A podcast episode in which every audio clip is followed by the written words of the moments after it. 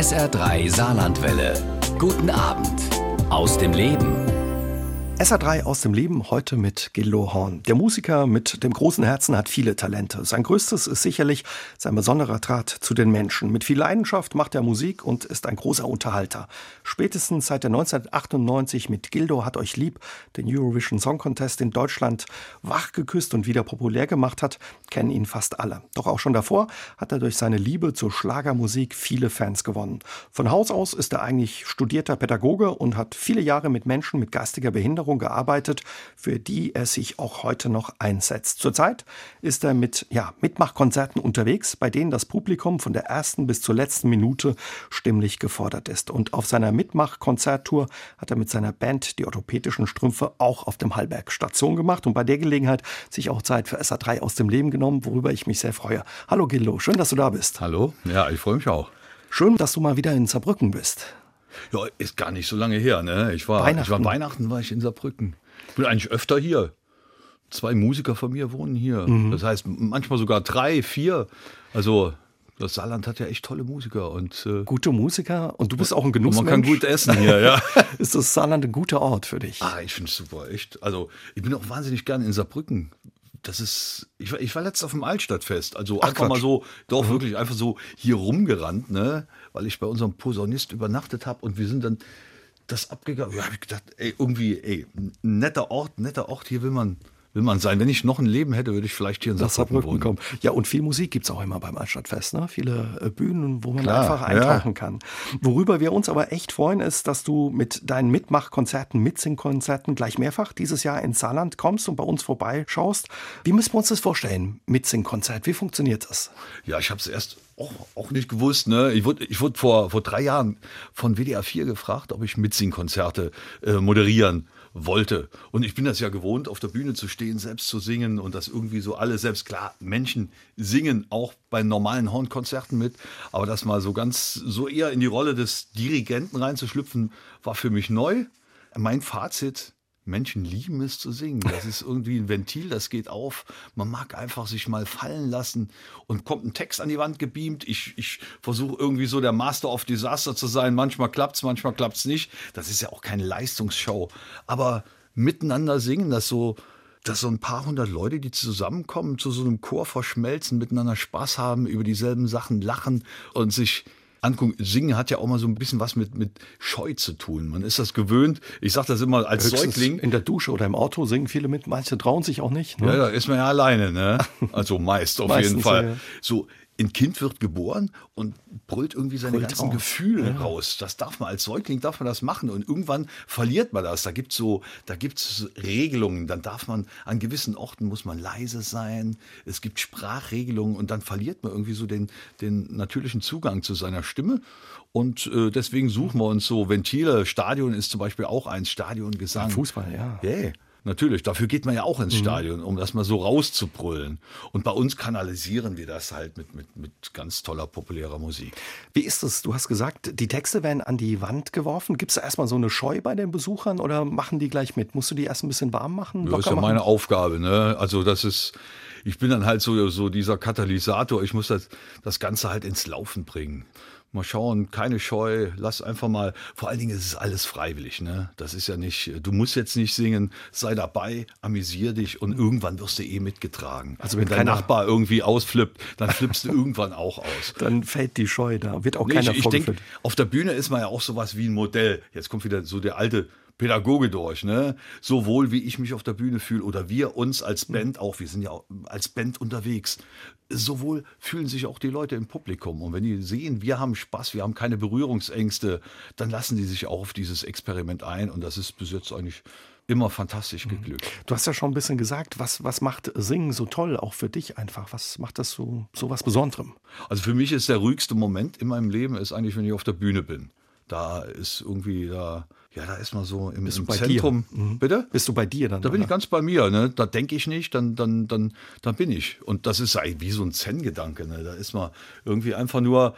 Das Schlimme ist ja, dass man mit so einem Hirn belastet meist irgendwie nach vorne denkt, was muss ich noch alles machen, was habe ich zu erledigen, oh, habe ich die Herdplatte ausgemacht, man denkt nach hinten, da habe ich was verpasst und so, was wird aus meinem Leben, wie sehe ich aus? Und, und wenn man so eine Tätigkeit hat, in die man sich komplett versenken kann, das ist bei mir halt die Musik, dann vergesse ich alles drumherum und dann, dann bin ich einfach nur, ich bin einfach nur. Und das ist der Moment, äh, wo Jumbo das Wasser lässt, das ist einfach so, so ein Prinz-Regenten-Moment da, dafür lebe ich. Was sind das für Lieder, die ihr singt mit den Leuten? Was ist da alles dabei? größtenteils internationale Titel, aber auch deutschsprachige Schlager, Popmusik, äh, von Beatles angefangen, äh, Stones, Queen. Es ist wirklich alles dabei. Also so, so ein buntes Mischmasch. Alles Titel die ich persönlich auch liebe. Sonst würde ich es nicht machen. Ne? Eignen sich alle gut zum Mitsingen, alle Songs? Oder? Nee, also äh, zum Beispiel in der ersten Runde solche Titel, da denkst du, oh super, äh, Mighty Quinn, mag jeder. Ne? Ist irgendwie ein cooler Titel, der ist von äh, Springsteen geschrieben und von Manfred Mann, das ist eigentlich so die bekannteste Version, hat überhaupt nicht funktioniert. Da ist überhaupt keiner zurechtgekommen mit. Ne? Denkst du, ist ein einfacher Titel. Aber irgendwie findet man keins Zugang. Es ist ja auch so, wenn man mit dem Radio so mitsingt, da denkt man, man kann alles. Und wenn dann mal so dieses Radio weggenommen wird ne, und man muss das selber kreieren, da bleibt dann doch ein bisschen was auf. Da helfe ich aber auch. Ne? Wie gesagt, also dass die so ein Abend besteht auch daraus, dass man über sich selbst lacht, lachen kann. Ne? Ja klar, das was ihr auf alle Fälle auch äh, singt, Songs von ABBA sind dabei. Gibt es einen, wo du sagst, der lässt sich gut singen? Also ABBA lässt sich ja nicht generell Alles. gut singen. Ne? Fällt dir einer ein, den, den wir jetzt quasi mitsingen könnten? Also Dancing Queen Dancing oder Queen geht gut. Das nicht nur also, im Auto unter aber der Dusche. Ich habe ich hab mir letztens dieses Gold-Album nochmal gekauft. Das, das sind ja irgendwie eine Doppel-CD. Da sind ja nur Hits drauf. Ne? Das kennst du einfach alles. Aber was ich auch festgestellt habe, man denkt immer, man kennt die Texte so gut. Ich kenne auch wahnsinnig viele englische Texte auswendig. Ich weiß überhaupt nicht, was das was heißt. Ne? Und wenn man das mal so liest, ne, auf, auf, dieser, auf dieser Tafel, dann macht man sich noch mal viel mehr Gedanken. Was haben die denn da eigentlich so, so mit ausgedrückt? Und dann gibt es noch die eine oder andere Überraschung. Gillo, du hast gerade gesagt, die Texte sind auch an die Wand, an eine Leinwand geworfen bei den Konzerten. Da gibt es die ein oder andere Überraschung, weil man die Texte kennt man häufig, singt sie mit, aber guckt gar nicht so, was sie bedeuten. Was gab es da für dich für Überraschungen? Fällt dir was ein? Ich hatte mal so ein Liebeslied, das heißt Love is a Game. Also das ist jetzt nicht im Programm drin. Und das habe ich halt einer jungen Dame irgendwie zukommen lassen, weil ich halt so verliebt war. Und äh, was ich überhaupt nicht bedacht habe, das war textlich hieß es eigentlich, Liebe ist nur ein Spiel und ich werde auch über dich hinwegkommen. Das okay. hat, hat komplett, ich habe komplett daneben geschossen. Also sie, sie war Native Speaker und hat es mir dann erklärt. Aber war nicht beleidigt. Nein, ach Quatsch. Was ist da war die Liebe noch Beleidigung groß. unter Verliebten. Du hast schon erzählt, das Publikum macht unheimlich mit. Teilweise kommen die Leute auch auf die Bühne. Bist du manchmal überrascht, was da für Talente auch im Publikum sitzen, die dann auf der Bühne mit dir singen? Ja, das ist, ist echt schon irre. Ne? Also äh, es gibt wirklich Leute, die sind, die sind einfach für die Bühne geboren. Ne?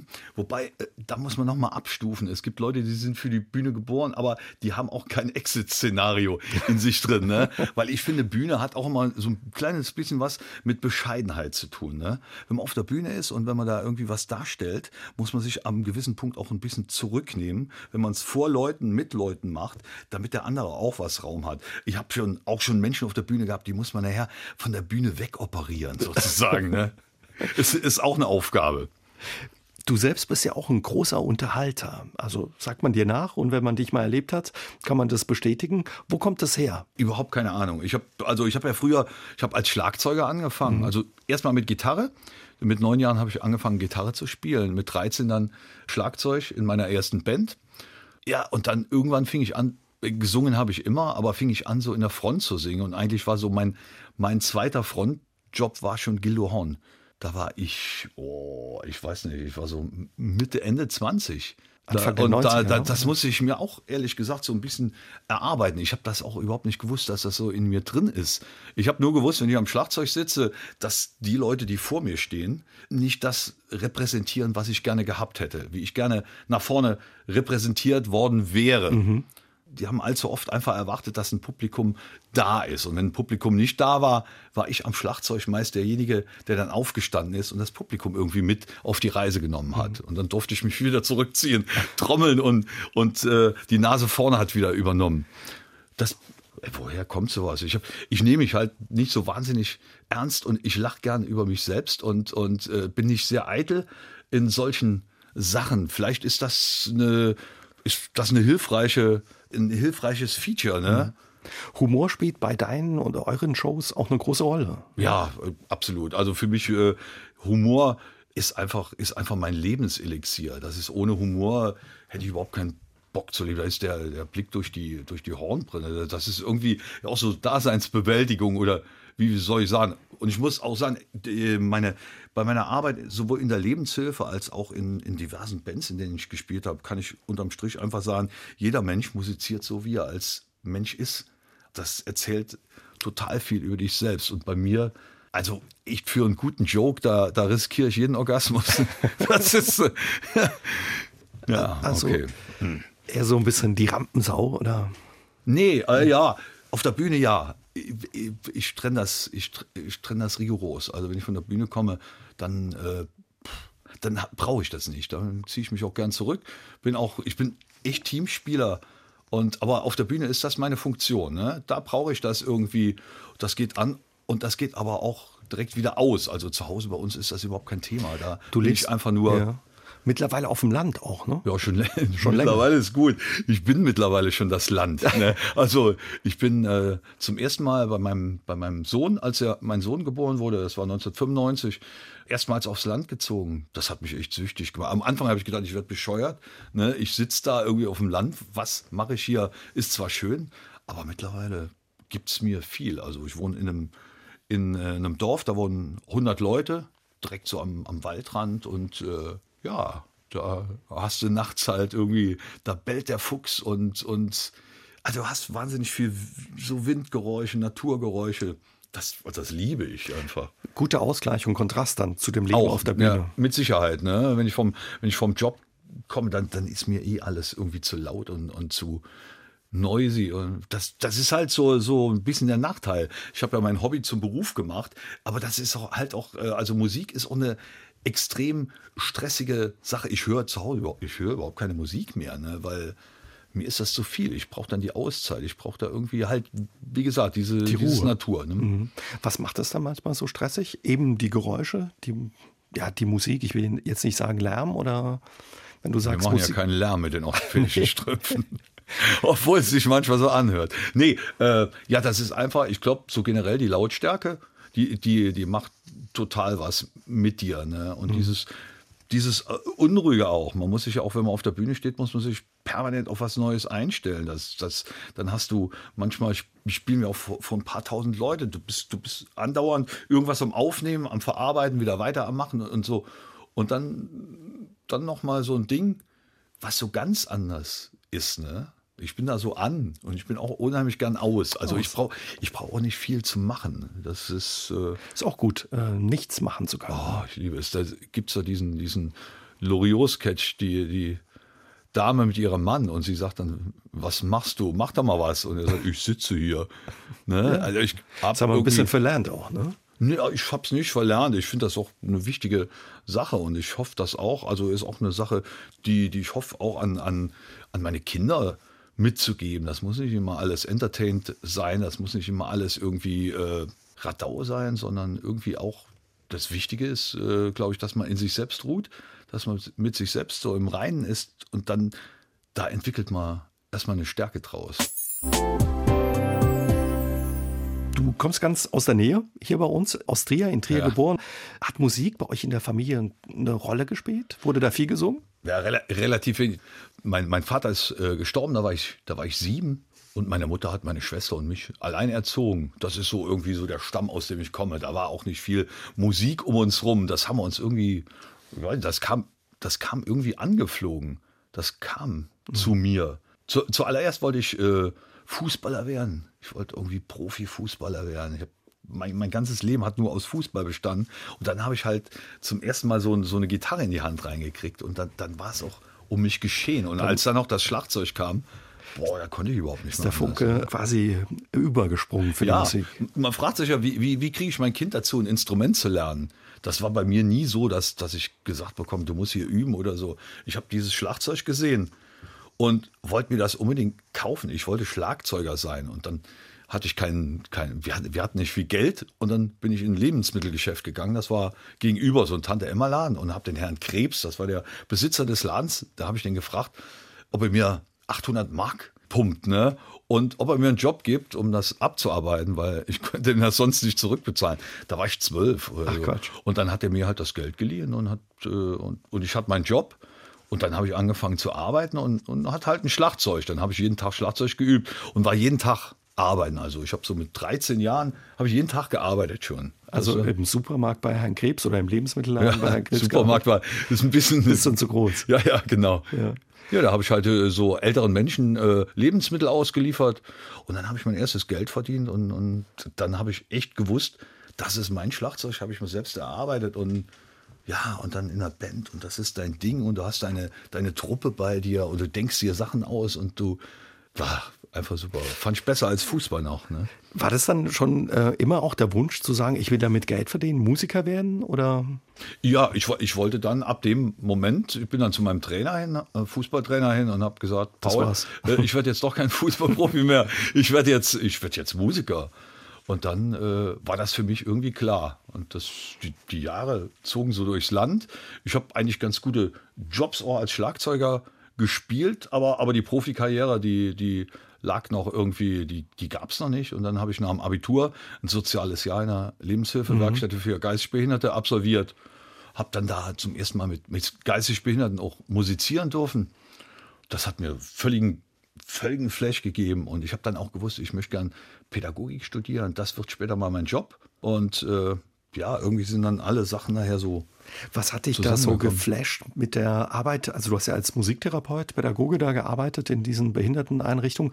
Was hat dich da ja so berührt? Oder teilweise sagst du ja auch, das hat dich richtig inspiriert. Ja, also gerührt hat mich da nichts. Also weil berührt meine ich. Nee, berührt, berührt ja. ja, ja. Nee, wollte ich sagen, weil, ja. weil gerührt hat immer so was mit Mitleid zu tun. Mhm. Das habe ich überhaupt nicht empfunden. Ich bin da auf Leute getroffen, die auf ihrem Gebiet die totalen Experten waren. Das waren einfach die Experten im authentisch sein, die, die so einfach so sind, wie sie sind, ohne, ohne das zu hinterfragen.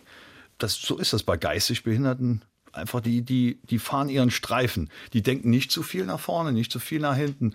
Und ich war vorher immer im, im Musikmachen so akademisch. Ich habe wahnsinnig viel geübt und ich war, war e-, ehrgeizig und sehr auf einmal. Und die haben so einen derartigen Spaß da beim Musizieren. Das war zum Teil krumm und bucklig, was wir da gemacht haben. Aber es hatte viel mehr Herz ja. gehabt als das, was ich so angestellt habe. Ich habe gedacht, super Lehrmeister, das will ich auch können. Und das habe ich mir da, habe ich mal über die Jahre da richtig von denen abgeschaut. Das war so ein Geben und Nehmen. Ich habe irgendwo gelesen, die erste Begegnung mit den Menschen und ja, wie sie Musik erleben und, und quasi ausdrücken, hat dich ein Stück weit beschämt. Ne? Bist du erstmal rot ja, geworden. Ja, klar, natürlich. Ne? Auf einmal wird von dir irgendwas abverlangt. Ich wollte auf der Bühne da immer, immer ziemlich cool sein, ne? so der coole Rock'n'Roller und äh, pomadig und, und irgendwas. Waren ja auch die 80er Jahre so ja, und dann kommst du da hin und sollst auf einmal so einen Bewegungstanz mit, mit, einem, mit einer geistig behinderten Dame machen. Ich habe das echt nicht übers Herz gebracht, ohne rot zu werden. Heute kenne ich die Scham nicht mehr. Ne? Mhm. Das sind einfach, das waren meine Lehrmeister, die haben die haben es da echt drauf. Ne? Und ich finde, das ist gut. Das ist echt, das ist eine Qualität, die braucht man im Leben. Die ist echt richtig gut. Also ich glaube, viel zu viele Menschen beißen permanent die Arschbacken zusammen und wollen irgendwie so, so Stromlinien förmlich abliefern. Man hat Angst, dass man irgendeine Schwäche zeigt. Da, ich bin, dessen bin ich total die befreit, ne, mhm. entledigt. Also würdest du sagen, das hast das du. Das heißt, glaube ich, Entschuldigung, das heißt, glaube ich, im Spruch, ist der Ruf erst ruiniert, lebt sich völlig ungeniert. ungeniert aber, ja. aber das ist ein tolles Gefühl. Ne? Also diese, diese, diese Lockerheit oder dieses Echtsein, dieses Schamgefühl verlieren, hast du das da gelernt von den, von den Menschen? Ja, ich habe mit Sicherheit auch einiges von zu Hause mitgebracht. Also bei uns zu Hause war es schon. Deine recht, Mutter hat schon gearbeitet? Ja, ne? die war schon recht lässig. Also nee. Für die Behindertenwerkstatt das auch. auch. Ne? Meine Mutter ist einen Bus gefahren in der Lebenshilfe. Ich hatte vorher schon äh, Kontakt mit geistig behinderten mhm. Erwachsenen. Aber meine Mutter ist natürlich auch, auch eine spezielle Type gewesen, immer. Die, die war halt auch ich meine, mit meiner Mutter konnte ich auf ein Punkkonzert gehen oder, oder so. Das war alles schon echt sehr entspannt bei uns zu Hause. Das war anders als, als anderswo. Vielleicht auch, weil mein Vater halt nicht mehr gelebt hat. Mhm. Ne? Die hat so ihre eigenen Regeln entworfen und die waren schon extrem lässig. Also mit viel Freiheit seid ihr, du und deine Schwester da groß geworden, oder? Ja, also ich würde mal, ja, äh, Freiheit auf jeden Fall, aber natürlich, da geht es ja um, um Wertevermittlung. Also mhm, und meine Werte. Mutter, die hat mir immer grundsätzlich gesagt, wenn sie irgendwas schlecht fand, was ich, was ich gemacht habe und was sie auch von mir abverlangt, Ehrlichkeit, Aufrichtigkeit, Benimm, das sind so irgendwie, also ich würde sagen, ich bin, ich bin eigentlich bin ich recht so, so wertkonservativ, also so, bin halt jemand, der, der im Bus, wenn, da kann neben mir irgendwie, was weiß ich, da kann eine 20-Jährige stehen, der fällt irgendwas runter. Ich bück mich sofort und ich heb auf. Das ist in mir einfach so drin. Ich bin halt so, das ich stehe auf gut, guten Benimm. Das ja, gute Umgangsformen. Ne? Ja. ja, das ist schön. Später hast du auch eine Talksendung äh, mit Menschen äh, mit geistiger Behinderung gemacht. Die Idee, glaube ich, ist zusammen mit Frank Elsner entstanden. Genau, ja, ja. Das äh, hieß damals Gillo und seine, und seine Gäste. Gäste. War sehr erfolgreich, hat äh, viele Preise euch oder dir auch gebracht. Ihr wart auch für den Grimme-Preis ähm, nominiert. Und wenn man über diese Sendung liest, ist eben das Besondere, dass du ja den Leuten locker begegnet bist, mit viel Respekt, aber auch, ja, ohne sie vorzuführen. Und ihr habt über Gott und die Welt gesprochen mit, mit den Menschen in der Runde. Denkst du, es wäre manchmal, viele haben ja Berührungsängste mit Menschen mit Behinderung, mit geistiger Behinderung oder wie auch immer. Wäre es besser, wenn man mehr aufeinander trifft, sich kennenlernt, sich austauscht? merkt, wie der andere tickt? Ja, das ist generell, also ich finde das ein ganz wichtiges Ding im Leben. Also das ist ja gerade, ich meine, gerade in der, in der heutigen Zeit, ne, Guck dir mal an, also ich finde, die, die Intoleranz, die greift so derartig um sich. Man, man macht erst mal zu, wenn irgendwas Fremdes auf einen kommt, das, das nimmt ja immer mehr zu, dass, dass die Leute überhaupt Angst voreinander haben, als, als das als Chance zu begreifen, ne? dass du jemand Neues kennenlernst. Jeder, jeder wird irgendwie hier auf dem Planeten geboren, so ahnungslos, nackt und ahnungslos und man versucht, das zu ergründen. Warum bin ich eigentlich hier?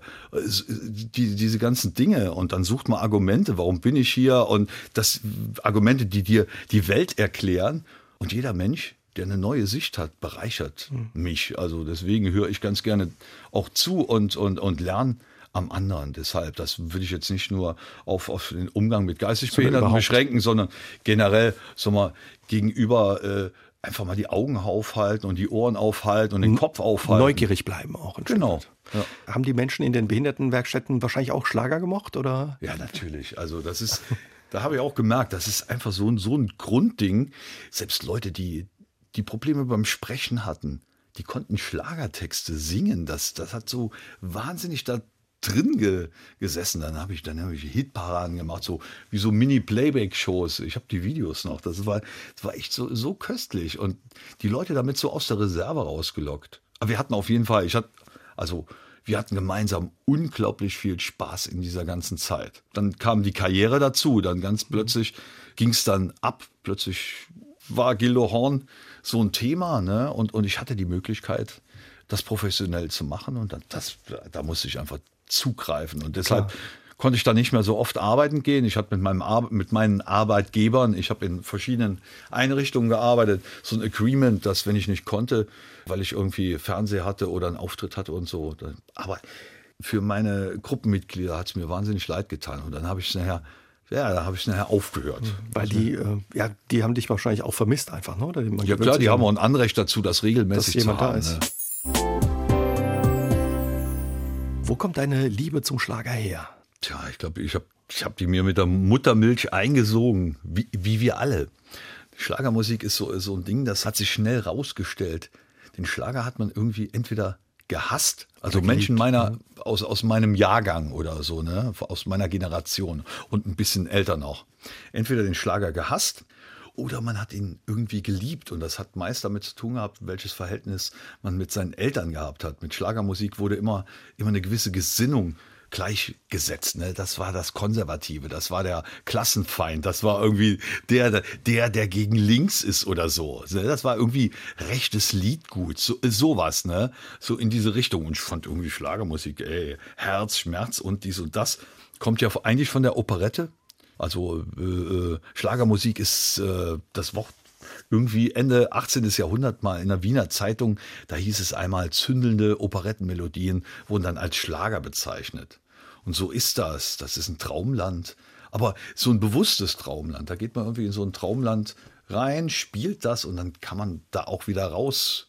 Ist es das auch, was du magst an Schlager? Diese, ja, diese Traumwelt und dass es auch ja, gute Laune einfach häufig macht. Ja, total. Also ich, hat, ich habe früher wirklich alles, alle Stilrichtungen mal, mal durchprobiert und ich finde, am einfachsten ist es irgendwie auch Depri zu sein. Ne? Das, ist, das ist wirklich das Einfachste. Du bist einfach schlecht drauf und du brüllst das auf der Bühne raus. Aber irgendwie positiv zu sein und, und äh, irgendwie sich selbst und, und, und andere Menschen zum Fröhlichsein anzustecken, das ist, das ist eine gute Sache. Ne? Ich glaube, das, das, tut, das tut einfach gut. Ne? Das, ist, äh, das macht das Leben auch irgendwie schöner, wenn man miteinander lacht. Also wenn man miteinander irgendwie so Wutbürgertum äh, kommen lässt und, und sich die ganze Zeit nur erzählt, ne, alles ist schlecht oder was ich auch echt überhaupt noch nie gemocht habe, das sind irgendwelche, also mir braucht niemand ein Lied über Atomkraft oder sowas zu singen. Ey, dass die Dinger irgendwie gefährlich sind, das, das weiß ich. Ne? Wen will ich denn damit erreichen? Ich, da, damit kriege ich da überhaupt niemand erreicht. Nur die, die, die sowieso dieser mhm. Meinung sind. Und ich finde, also ich, mein, mein Bestreben ist, Musik für Hörer aller Fachbereiche zu machen. Ich möchte sie alle mit auf die Reise nehmen. Lasst euch einfach mal für die Zeit, die wir hier zusammen sind, auf dieses Ding ein. Danach, pff, dann funktioniert es, wenn man sich drauf einlässt. Ärgerst du dich manchmal über die Kritik oder dass ja der Schlager so in der Kritik steht? Äh, überhaupt nicht. Mir ist das wirklich scheißegal. Also jeder wie er will. Ne? Also ist ja, das ist ja alles freiwillig. Ne? Also wenn ich jetzt ein Bild an die Wand pinsel, dann ist doch klar, da darf ja jeder was da drin sehen. Der eine, der eine findet es gut, der andere findet es schlecht, der eine meint, es ist eine Sonne, für den anderen ist, ist es ein Mond. Gildo Horn ist, ist, ist einfach auch nur so ein, so ein Ding. Ne? Nimm's oder nimm's nicht. Mhm. Das ist egal. Ich mache es ja in erster Hinsicht für mich weil es mir irgendwie total Spaß macht. Und wenn es Spaß macht, der kommt mit auf die Reise. Und wenn nicht, es gibt so viele andere Anbieter, dann, dann kann man, kann, man was andere Sachen machen. hören. Anfang der 90er ging es los für dich mit dem Schlager und Gildohorn, wenn das richtig ist. Ja, ja, ja. Und dann habt ihr regelmäßig jeden Sonntagabend im Kölner Musikclub Luxor gespielt, Schlager gespielt mit ironischen Texten. Warst du überrascht über ja, den Erfolg? nicht mit ironischen Texten eigentlich. Also Ironie ist immer so ein Ding, wo man sich so wo man sich über eine Sache lustig macht. Und das, das ist eigentlich genau das, was ich überhaupt nicht mache. Also wenn ich mich über irgendwas lustig mache, dann ist das eigentlich so eher über mich selbst, weil ich mich in diesem Schmalz so wohlfühle. Ich fühle mich da einfach total pudelwohl. Und das ist auch ähm, jetzt irgendwie den Horn und die Strümpfe dahin zu stellen, also dass es heißt, man macht sich irgendwie über dieses, diese tradierten Schlagersänger oder sowas lustig. Überhaupt nicht. Das ne? macht ja einfach Spaß. Das gefällt das dir. Eben, genau. Das ist ja das, das was, ist ja das Tragische. Warst du überrascht äh, von dem Erfolg oder hast du gesagt, oh, das macht mir so viel Spaß, egal ob das erfolgreich ist oder nicht? Nee, ich habe gewusst, dass das Erfolg haben wird. Ja. Ich habe es einfach beobachtet. Ich habe ich hab auch Feldversuche gemacht. Wenn ich, äh, ich habe äh, auf der Uni studiert in Trier und ich habe mir immer Schlagerkassetten im, im, Auto mitgenommen und dann, dann habe ich Anhalter mitgenommen. Ich habe einfach, das waren meine Feldversuche, ich habe einfach an, an Menschen Schlager ausprobiert und geguckt, wie reagieren sie drauf und habe gemerkt, jeder reagiert da irgendwie drauf. Und dann habe ich gesagt, das ist echt ein super Ding, das macht mir wahnsinnig Spaß und da, da gehe ich jetzt, ich befreie den jetzt, den Schlager. Das ist jetzt, einer muss es tun und du, du wirst es sein. Und, und äh, die Frage war, war nur, will ich das? Will ich erfolgreich werden? Will ich irgendwie, äh, sag mal so, will ich jeden Abend auf der Bühne stehen und gut drauf sein? Weil ich bin ja, bin ja eigentlich von Haus aus auch manchmal ein Grübler und so. Wie, wie, wie kriegst du das irgendwie zusammen? Hast du da Lust drauf? Kannst du das? Und äh, ja, das, da muss ich sagen, ja, ich kann's und das, das tut mir echt, also tut nicht weh. Haftet auch an faktisch keinem Zahnersatz. Was hat das mit dir dann eben gemacht, ne? wenn du sagst, eigentlich bin ich so ein Grübler und kann ich auf der Bühne stehen? Was hat das mit dir gemacht? Also eins kann ich sagen, ich bin überhaupt kein Grübler mehr. Das war halt in, in, in einer gewissen Zeit, ne? wenn, du so, wenn du so Anfang 20 bist, dann äh, bist du auch viel grüblerischer als, als, als später mal, im Optimalfall. Ne? Irgendwann lässt das so, so ein bisschen nach. Ja, ich glaube, ich glaub, wenn ich jetzt, wenn ich jeden Tag äh, Musik machen würde, mit, mit düsteren Texten, mit irgendwelchen Hassbotschaften Bin oder mit irgendwelchen Weltuntergangsszenarien, dann färbt das auf mich ab. Und wenn ich Musik mache, die einfach nur irgendwie, die einfach nur ein, ein, ein kleiner Spaß ist, dann, dann das, da fühlt man sich auf jeden Fall anders. Wie fanden das damals eigentlich die, ja, die Schlagerstars, die die Songs ursprünglich interpretiert, gesungen haben? Das war, das war ganz unterschiedlich. Ne? Da gab es welche, die, die fanden es total witzig. Ich bin ja dann auch ziemlich früh äh, zur ZDF-Hitparade gekommen und hab dann, bin ich auf Cindy und Bert getroffen zum Beispiel. Die waren völlig begeistert. Habe ich mit Michael Holm angefreundet. Der hat dann auch später mal ein Album von mir äh, produziert. Und dann gab es andere, die haben sich da irgendwie auf den Schlips getreten gefühlt. Das hast du direkt gewusst. Ne? Da, meist die, die so in den Schlagerkreisen so ein bisschen mehr als die Spaßvögel gegolten haben, die, die, ah, die haben dann gemerkt, da kommt irgendwie, da kommt eine, eine Portion Spaß angeflogen, der, der können wir irgendwie nicht standhalten. Das war dann, ja, so Platzhirsch-Mentalität. Der Aber wildert in meinem Revier, den können wir dann genau, nicht ja, ja. Gildo hat euch lieb. Damit hat Gildo Horn 1998 den Eurovision Song Contest gerettet, der davor vor allem in Deutschland ja in einem bedrohlichen Dämmerschlaf versunken war. Heute Abend ist er mein Gast bei SA3 aus dem Leben. Die Teilnahme Gildo ist jetzt 20 Jahre her. Du warst damals 34, ne? plus minus. Ähm, was, was, was, für eine? Oh ja, ich nehme die 34. nee, 63. nee, komm, lass uns die Egal. 34 nehmen. Wir bleiben bei der 34. Ja, Mathe ist so eine Sache. Was für Erinnerungen hast du an die Teilnahme? Kommt es ab und zu noch mal so ein ESC-Film in deinen Gedanken? Ja, ich bin, ich bin, ich bin ein ziemlicher Elefant. Also wenn ich Sachen irgendwie erlebt habe, dann ich weiß eigentlich noch ziemlich immer genau, was ich erlebt habe und wie ich mich in den Momenten gefühlt habe. Und natürlich ist der ESC auch ein ganz großer Fußabdruck in meinem Leben. Das war wild, das war pff, unglaublich. Wir waren fast täglich auf der Bühne, waren auf Tour, großer Danke-Tour in ganz Deutschland, Österreich, Schweiz. Und dann war es auf einmal klar, dass wir beim deutschen Vorausscheid in Bremen antreten dürften. Da wurde ein Reglement geändert. Mhm. Wir haben einen Song gesucht, äh, haben sich ganz viele Leute mit Songs beworben. Dann haben wir den Song vom, von Stefan Raab genommen, Gildo hat euch lieb. Und äh, so war diese Allianz äh, geschmiedet und ja, und dann wurde es einfach total furios. Ne? Das, ich konnte halt kaum auf die Straße gehen. Das hat einen dann doch ziemlich überrollt. überrollt. Also ich mhm. war schon, ich war schon ziemlich bekannt zum damaligen Zeitpunkt. Also wir haben schon Rock am Ring 96 gespielt. Das da war ja 98. Wir haben wirklich echt schon große Sachen gespielt und und wenn man egal wo wir gespielt haben, zwei bis 5.000 Leute sind einfach gekommen.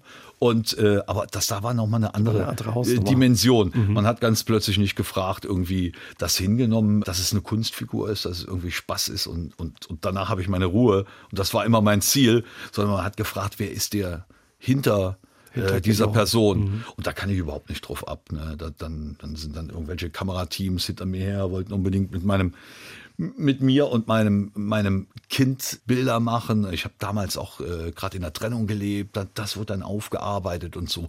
Habe ich auf jeden Fall für mich gemerkt, so diese Art und Weise, das ist überhaupt nicht das. Ist zu viel Ruhm und Erfolg oder zu viel Popularität dann gewesen. Ja, mir ist das zu so viel. Ne? Also ich, äh, ich bin nicht bereit für, für meinen Beruf. Ich mache das für meinen Moment auf der Bühne. Mhm. Und ich bin nicht bereit, äh, da irgendwas von meiner, äh, von meiner Privatheit für aufzugeben. Ist mir nicht wert. Hab dann auch gemerkt, zum damaligen Zeitpunkt ist meine Losung entstanden. Ich möchte beruflich gerne bis ans äh, Ende meiner Tage zweite Liga, oberes Drittel spielen. Da ist man gut aufgehoben. Da kann man tun und lassen, was man will. Und, äh, und da hat man seinen Spaß. Das hat auch Spaß gemacht, aber mir war es einfach zu intensiv, weil ich gehöre erstmal mir selbst und, mhm. und nicht irgendwelcher Öffentlichkeit. Das ist toll, dass man das auch so sagen kann. Sagen kann, hey, obere zweite Liga, das ist genau meine Spielklasse, da fühle ich mich wohl. Erste Liga muss nicht sein mehr. Vielleicht ja, auch, nee, ich wollte das auch nie mhm. haben. Das ist nicht, ich, ich wollte nie Erste bekannt Liga. und mhm. berühmt werden. Ich wollte einfach nur von der Musik leben können. Mein Traum war es in Trier, da gibt es ja die Tuchfabrik. Da passen irgendwie, ich glaube, 450, 500 Leute rein. Ich wollte einmal die Tuchfabrik füllen. Das, also das Ziel habe ich irgendwie erreicht. Und Rock am Ring, über 60.000. Ja, ne? ja, ja, das war schon, das waren schon viele. Ne? Damals bei diesem Vorentscheid, die Volksseele mhm. oder eben auch als du dann teilgenommen hast am ESC, hat da so richtig hochgekocht. Ich habe bei uns mal im Archiv gekramt und die Kollegen haben 98 auch eine Umfrage per Telefon noch gemacht. Da gab es welche, die sagten, um Himmels Willen, eine Schande für Deutschland. Die anderen haben gesagt, sensationell. Was hat das mit dir gemacht? Die Bildzeitung hat ja auch ordentlich gefeuert, hat gesagt, darf dieser Mann, dieser Typ mit langen Haaren und bunten Anzügen Deutschland beim ESC vertreten? Was hat das mit dir gemacht? Also, das machte überhaupt nichts mit mir Ich bin, da, da bin ich wirklich völlig abgekoppelt. Ich nehme sowas überhaupt nicht mit in, in, in mein Privatleben. Das, jeder kann denken und, und, und, und fühlen mir gegenüber, was er will. Mhm. Wenn es an meine Familie geht, werde ich böse, das mag ich halt nicht. Aber ansonsten, meine Güte, das ist ja ein Unterhaltungsthema. Ist ja schön, wenn, wenn Menschen irgendwie, wenn, wenn das irgendwie so ein bisschen, wenn man drüber reden kann, ne? wenn, wenn das so ganz uni ist und ist, das ist überhaupt äh, nichts, was sich schreibt, obwohl ich auch nie, ich wollte nie polar, polarisieren. Ich glaube, ich polarisiere einfach, wenn. Ne, das ist einfach so. Da kann ich auch nichts für. Da, da ziele ich nicht hin. Ich glaube, das ist einfach, wenn man, wenn man, wenn man sich keine Gedanken macht, wenn man da einfach so ist, ne, das, das fällt ein bisschen aus dem Zeitraster raus. Das ist, das ist bei den meisten Leuten nicht so, nicht so auf dem Schirm, dass es das auch gibt, ne? Ist das dann einfach so eine Typsache bei dir oder eben auch zum Beispiel durch die Erfahrungen und die Zeit, die du da in den Behindertenwerkstätten verbracht hast, dass du sagst, ey komm, nehmt es nicht so ernst? Ne, weil die haben das ja unheimlich ernst genommen teilweise, die dich da auch kritisiert oder angefeindet haben. Also ich glaube, ich, ich habe in meinem Leben recht viel äh, und, und recht früh mit dem Thema Tod Kontakt gehabt. Und das ist, äh, das sind die, das sind die Big Points, ne? Und alles andere, das ist echt Spaß, ne? Das ist irgendwie, das ist ein Geschenk, dass man lebt, das ist ein Geschenk. Und äh, ich lebe wahnsinnig gerne. Also so, so, so ein Hobby, ne? Ich, ich habe irgendwie, das Leben ist mein Hobby. Also ich kann, ich erfreue mich an so, so wahnsinnig vielen Sachen. Ich bin so wahnsinnig neugierig. Ich koche gern. Ich bin gern in der Natur. Ich fahre gern Fahrrad. Ich fahre gern Motorrad. Ich, ich gehe gern schwimmen. Ich, ich mache einfach alles gern.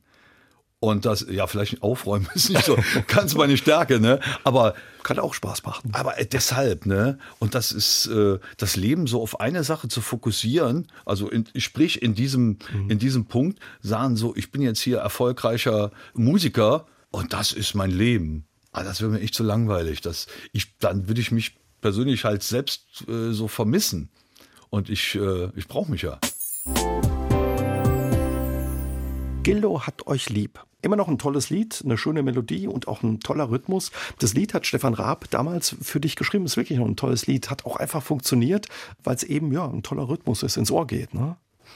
auf der, auf der Suche nach dem Titel, wie gesagt, die Teilnahme hat ja schon festgestanden. Auf der Suche nach dem Titel kam der Stefan mit, mit der Nummer um die Ecke. Den Stefan habe ich gekannt von Viva, da war ich ein paar Mal bei ihm in, in der Sendung und er, und er war ein paar Mal bei mir auf dem Konzert. Dem hat es irgendwie total gut gefallen und hat mir dann sozusagen den Titel auf den Leib geschrieben. Er sah, auch, kommt ja auch von der Werbemusik her und dann merkst du direkt so, so eine Sache auf den Punkt zu bringen. Das, was Gildo Horn ausmacht, die Liebe zum Menschen, ist da halt einfach mal so richtig dargeboten. Das war ein, war ein super mhm. Package. Mhm. Habt ihr schon geahnt, mit der Nummer kann das klappen? Können wir eine gute Platzierung holen? Also das war überhaupt nicht, das war überhaupt die Teilnahme, die Teilnahme am Vorentscheid, das war da schon, das war schon das Ding. Das ging da überhaupt nicht drum, da irgendwie Was sich gut zu platzieren. Mhm. Jedenfalls von meiner Seite aus. Ich glaube, wer, wer Stefan Raab kennt, äh, weiß, dass er natürlich dass der total anders ist. gedacht hat. Ich bin das überhaupt nicht. Ich bin überhaupt nicht so ehrgeizig. Ich will da einfach irgendwie mein Ding haben, meinen Spaß haben. Und damit ist, damit ist irgendwie gut. Ne? Mhm. Und das, äh, aber das ist eine total abgefahrene Angelegenheit. Du, du. Birmingham war das damals, ne? Wie, ja. wie, hast du die Zeit da in England erlebt? Also für mich war es natürlich absolut furios. Bin aus dem Tourbus äh, in Flieger darüber und von dem Moment ab, wo ich in England gelandet bin, nur von Kameras verfolgt worden ich hatte, ich habe dann im Hotel, ich konnte überhaupt kaum vor die Tür gehen, weil da waren so viele deutsche äh, Kamerateams akkreditiert und sobald man da irgendwie runterging, hast du jemand auf den Fersen gehabt. Dann habe ich die meine meine Feuerleiter entdeckt. Da war hinten, das war so ein altes so ein altes Grand Hotel. Da gab es hinten bei meinem Zimmer so eine Feuerleiter und ich konnte ich konnte hinten runter. Und da habe ich so ein Zweitleben aufgebaut und war die ganze Zeit in Birmingham, war ich irgendwie alleine oder mit ein paar Leuten habe ich mich getroffen, so abseits von, von der Presse unterwegs. Das war für mich echt das Ding. Das war Birmingham. Und hast dich amüsiert, dass die dich äh, quasi Genau, suchen. die haben unten gewartet, bis ich runterkam und ich war, ich war längst schon weg. Und äh, ja, ansonsten äh, Riesensicherheitsvorkehrungen, ne? also das, das habe ich damals noch nicht gekannt. Heutzutage wird das, glaube ich, ziemlich normal. Und dann der Konkurrenzkampf zwischen den einzelnen Ländern, diese Delegationen. Und wenn du dann auf der Bühne stehst und hast eine Probe, da steht der Nächste schon da, das wird auf die Sekunde irgendwie abgestoppt. Also das ist. Bier also, ernst. Das hat überhaupt kein, das ist total bescheuert, ne? Das war auch, als wir Bremen gewonnen haben, den, den Vorentscheid, Vorentscheid, ja. da kam direkt vom NDR irgendwie die Verantwortlichen haben gesagt, so, jetzt ist mal gut hier. Also wir waren echt nur noch am Feiern. äh, ihr vertretet jetzt Deutschland und das müsst ihr jetzt einfach gucken, dass das hier, dass das hier äh, äh, gesittet abgeht und so. Ich gesagt, hä?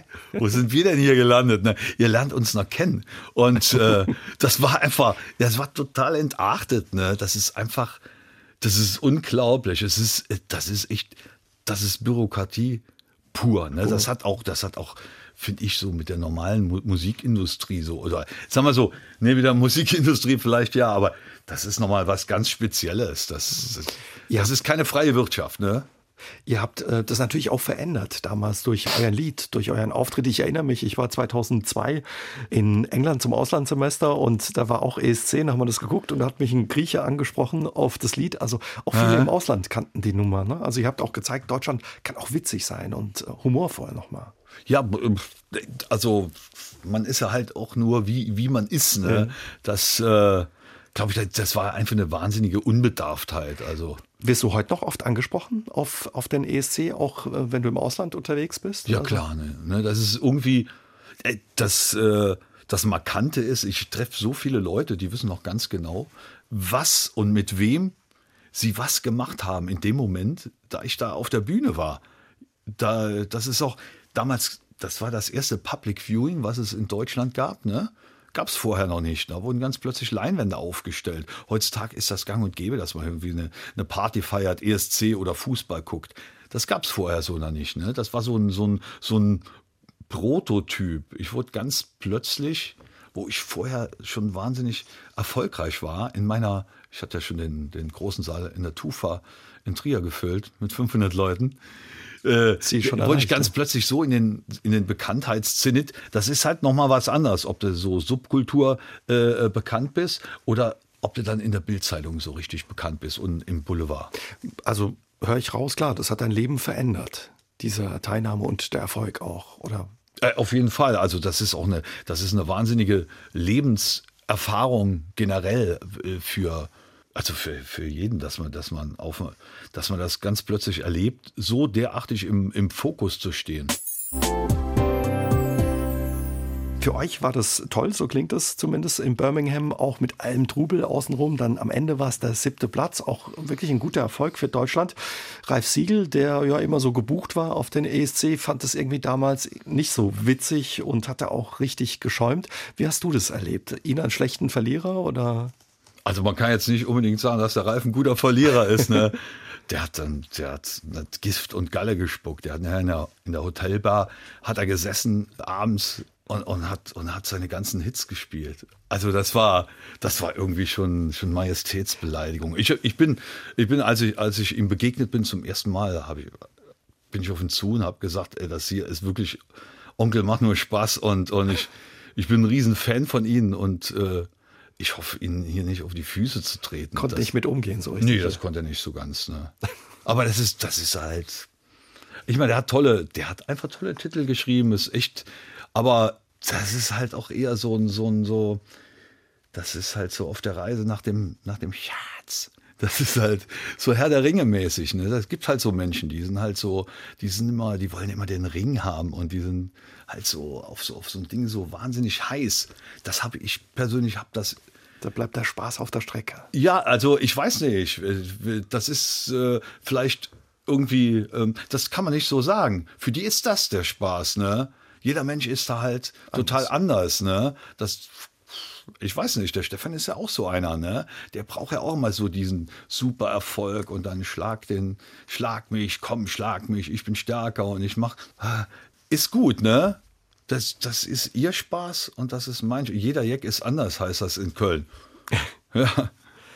Apropos, wenn du auf der Bühne stehst, Ja. du hast einen guten Draht zu den Leuten, auch gerade so die Interaktion.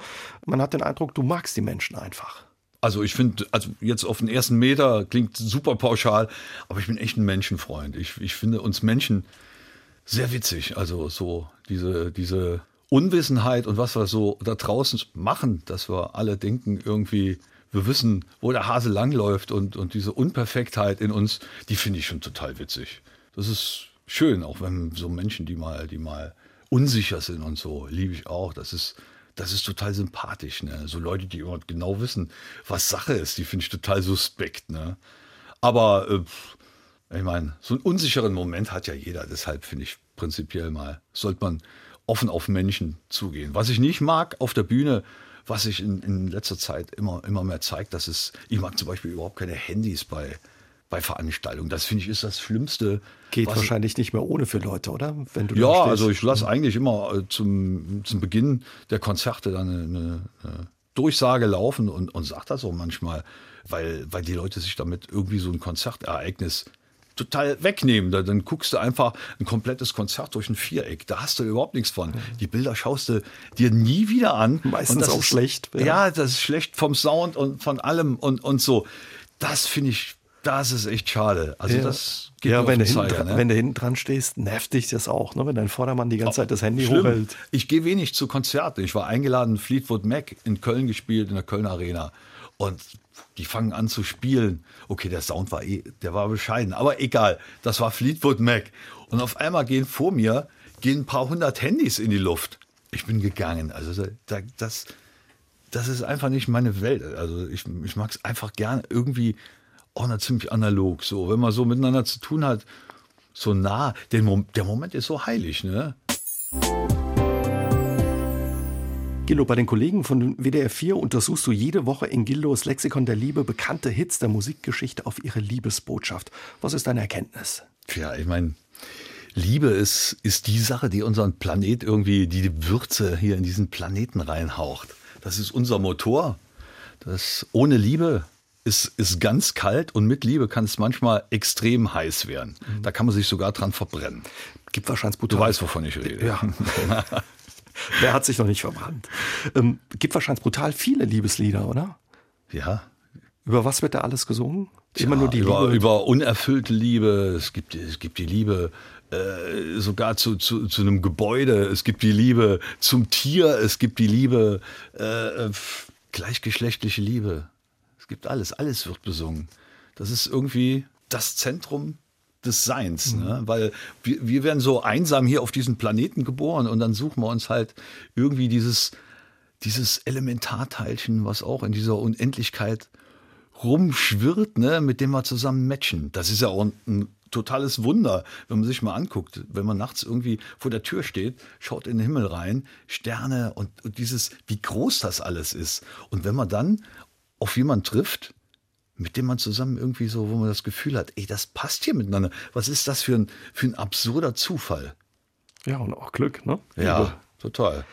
Kann man irgendwie bei diesen Analysen, die du da machst, merkst du, dass die Liebe zu bestimmten Zeiten und in einigen Ländern anders besungen wurde oder besungen wird? Boah, oh Gott. Zu theoretisch. Jetzt wird es aber wissenschaftlich, ne? Ne, ich würde einfach über die Liebe, würde ich mal in Anbetracht der Texte, die ich, die ich schon analysiert habe, auf jeden Fall Folgendes sagen. Wenn man versucht, sie so richtig festzuhalten, dann haut die ab. Dann haut sie ab. Das ist die Liebe, die, die will irgendwie zart, zart behandelt werden. Die kommt ganz plötzlich. Man weiß überhaupt nicht woher. Irgendwas passiert da, was einen weich werden lässt, was einen mit, mit einem anderen verschmelzen lässt und, und zu feste zupacken soll man auch nicht. Zu Liebe gehört auch immer ein gehöriges Maß an, an, an, an Freiheit. Freiheit und Vertrauen, ja. Ja. Und sonst ist sie weg. Ja. Das ist die hohe Kunst. Ne? Man kennt das auch, wenn man als Single durch die Gegend läuft und äh, will unbedingt einen Partner finden. Das, das klappt meist nicht. Obwohl, ich gebe mal einen Tipp. Ne? Bei uns auf den Konzerten, da tummeln sich unheimlich viele Singles. Da kann man richtig gut matchen. Matchen und vielleicht ja. auch mitsingen. Gibt es ein Liebeslied, was sich perfekt eignet zum Mitsingen? Fällt dir was ein? Oh Gott. Ja. All you need is love. Ja. Alles gesagt. Alles ja, da ist wirklich alles gesagt. Ne? Ja, und bevor wir das mitsingen, würde ich sagen, wir gucken nochmal, du kommst im Oktober nochmal in Saarland für drei mhm. Termine, drei Mitsing-Konzerte, da freuen wir uns. 28.10. in Neunkirchen, am 29.10. in Nonnweiler und am 30.10. in Merzig. Ansonsten bist du vielfältig und äh, tummelst dich auf vielen Schauplätzen. Was für Projekte stehen noch an? Ja, ich bin halt äh, ganzjährig unterwegs mit meiner Combo, mit mit einem Horn-Schlagerprogramm. Strumpf ist Trumpf, aktuelles Album. Und, äh, und gegen Ende des Jahres gehe ich wieder auf Weihnachtstour. Da bin ich, äh, ja, da bin ich halt auch wieder gut unterwegs. Dann gehen wir zwei Monate sozusagen auf Weihnachtstour, kommen auch wieder in, in Saarbrücken vorbei. Abschluss dann immer in Trier, in meiner Heimatstadt. Dann hoffe ich, dass ich dieses Jahr noch ein bisschen Urlaub machen werde. Also wenn ich so an, an mein Jahr denke, dann denke ich natürlich auch nicht nur an die Sachen, die ich jetzt irgendwie beruflich mache, sondern ich möchte halt noch wahnsinnig viel irgendwie in meiner Freizeit erleben. Ich möchte gern viel wandern, viel Fahrrad fahren, viel kochen. Bietet sich das Saarland an. Und Zeit für die. Ich weiß. Echt schön hier, ne? Und viel Zeit für die Liebe haben, Gillo. Oh ja, und viel Liebe. Gillo, vielen Dank für deinen ja. Besuch und das Gespräch. Danke Bis auch. Ende des Jahres wieder bei uns im Saarland. Ja. Mach's gut. Tschüss. Ciao. SR3 aus dem Leben. Immer dienstags im Radio, danach als Podcast auf sr3.de.